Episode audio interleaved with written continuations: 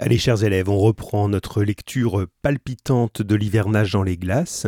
Si vous vous souvenez, quand on s'est quitté, on avait laissé nos personnages enfermés dans leur maison de neige avec un amoncellement, c'est-à-dire euh, une accumulation, une grosse quantité de glace qui s'est accrochée tout autour de la maison et qui embouche toutes les sorties. À partir de là, ils sont donc, comme l'annonçait le chapitre, enterrés vivants sous la glace dans leur maison. Je reprends à la page 75 et à la ligne 87. Jean Cornbutte ne put retenir un cri qui réveilla Misonne et André Vasling. Un juron, ça veut dire un gros mot, éclata entre les dents de ce dernier dont les traits se contractèrent. En ce moment, une fumée plus épaisse que jamais reflua à l'intérieur, car elle ne pouvait trouver aucune issue. Malédiction s'écria Misonne. Le tuyau du poêle est bouché par la glace. Pénélan reprit son bâton et démonta le poêle, après avoir jeté de la neige sur les tisons, c'est-à-dire sur euh, les braises, hein, le bois encore un petit peu enflammé, pour les éteindre, ce qui produisit une fumée telle que l'on pouvait à peine apercevoir la lueur de la lampe. Puis il essaya, avec son bâton, de débarrasser l'orifice, mais il ne rencontra partout qu'un roc de glace. Il ne fallait plus attendre qu'une fin affreuse, précédée d'une agonie terrible. La fumée, s'introduisant dans la gorge des malheureux, y causait une douleur insoutenable et l'air même ne devait pas tarder à leur manquer. Marie se leva alors, et sa présence, qui désespérait Jean Cornbutte, rendit quelque courage à Pénélan. Le timonier se dit que cette pauvre enfant ne pouvait être destinée à une mort si horrible. Eh bien, dit la jeune fille, vous avez donc fait trop de feu. La chambre est pleine de fumée. Euh. Oui, oui, répondit le timonier en balbutiant. On le voit bien, reprit Marie, car il ne fait pas froid, et il y a longtemps même que nous n'avons éprouvé autant de chaleur.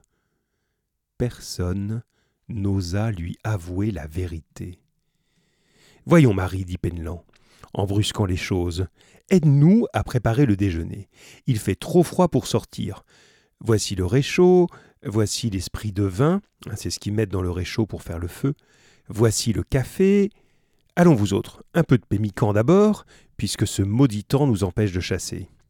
Ces paroles ranimèrent les compagnons. Mangeons d'abord, ajouta Pénélan. Nous verrons ensuite à sortir d'ici. Pénélan joignit l'exemple au conseil et dévora sa portion. Ses compagnons l'imitèrent et burent ensuite une tasse de café brûlant ce qui leur remit un peu de courage au cœur. Puis, Jean Cornbutte décida, avec une grande énergie, que l'on allait tenter immédiatement les moyens de sauvetage. Ce fut alors qu'André Vasling fit cette réflexion. Si la tempête dure encore, ce qui est probable, il faut que nous soyons ensevelis à dix pieds sous la glace, car on n'entend plus aucun bruit au dehors. Dix pieds, ça veut dire plus de trois mètres. Pénélan regarda Marie, qui comprit la vérité, mais ne trembla pas. Pénélan fit d'abord rougir à la flamme de l'esprit de vin le bout de son bâton ferré, qu'il introduisit successivement dans les quatre murailles de glace, mais il ne trouva d'issue dans aucune. Jean Cornbutte résolut alors de creuser une ouverture dans la porte même la glace était tellement dure que les couteaux l'entamaient difficilement. Les morceaux que l'on parvenait à extraire encombrèrent bientôt la hutte, la petite maison de glace. Au bout de deux heures de ce travail pénible, la galerie creusée n'avait pas trois pieds de profondeur. Il fallut donc imaginer un moyen plus rapide, et qui fut moins susceptible d'ébranler la maison, hein, d'abîmer la maison, car plus on avançait, plus la glace, devenant dure, nécessitait de violents efforts pour être entamée. Pénélan eut l'idée de se servir du réchaud à esprit de vin pour fondre la glace dans la direction voulue. C'était un moyen hasardeux, ça veut dire un peu dangereux, car si l'emprisonnement venait à se prolonger, cet esprit de vin, dont les marins n'avaient qu'une petite quantité, leur ferait défaut au moment de préparer le repas. Néanmoins, ce projet obtint l'assentiment de tous, euh, obtient l'accord de tout le monde. Tout le monde est d'accord avec cette idée. Et il fut mis à exécution. On creusa préalablement un trou de trois pieds de profondeur sur un pied de diamètre pour recueillir l'eau qui proviendrait de la fonte de la glace, et l'on n'eut pas à se repentir de cette précaution. En effet, l'eau suinta, fondit, bientôt sous l'action du feu, que Pénélan promenait à travers la masse de neige. L'ouverture se creusa peu à peu, mais il ne pouvait continuer longtemps un tel genre de travail, car l'eau, en se répandant sur les vêtements, les perçait de part en part. Pénélan fut obligé de cesser au bout d'un quart d'heure et de retirer le réchaud pour se sécher lui-même. Misonne ne tarda pas à prendre sa place, et il n'y mit pas moins de courage. Au bout de deux heures de travail, bien que la galerie ait déjà cinq pieds de profondeur, le bâton ferré ne put encore trouver d'issue au dehors. Il n'est pas possible, dit Jean Cornbutte, que la neige soit tombée avec une telle abondance. Il faut qu'elle ait été amoncelée, ça veut dire accumulée, par le vent sur ce point. Peut-être aurions-nous dû songer à nous échapper par un autre endroit.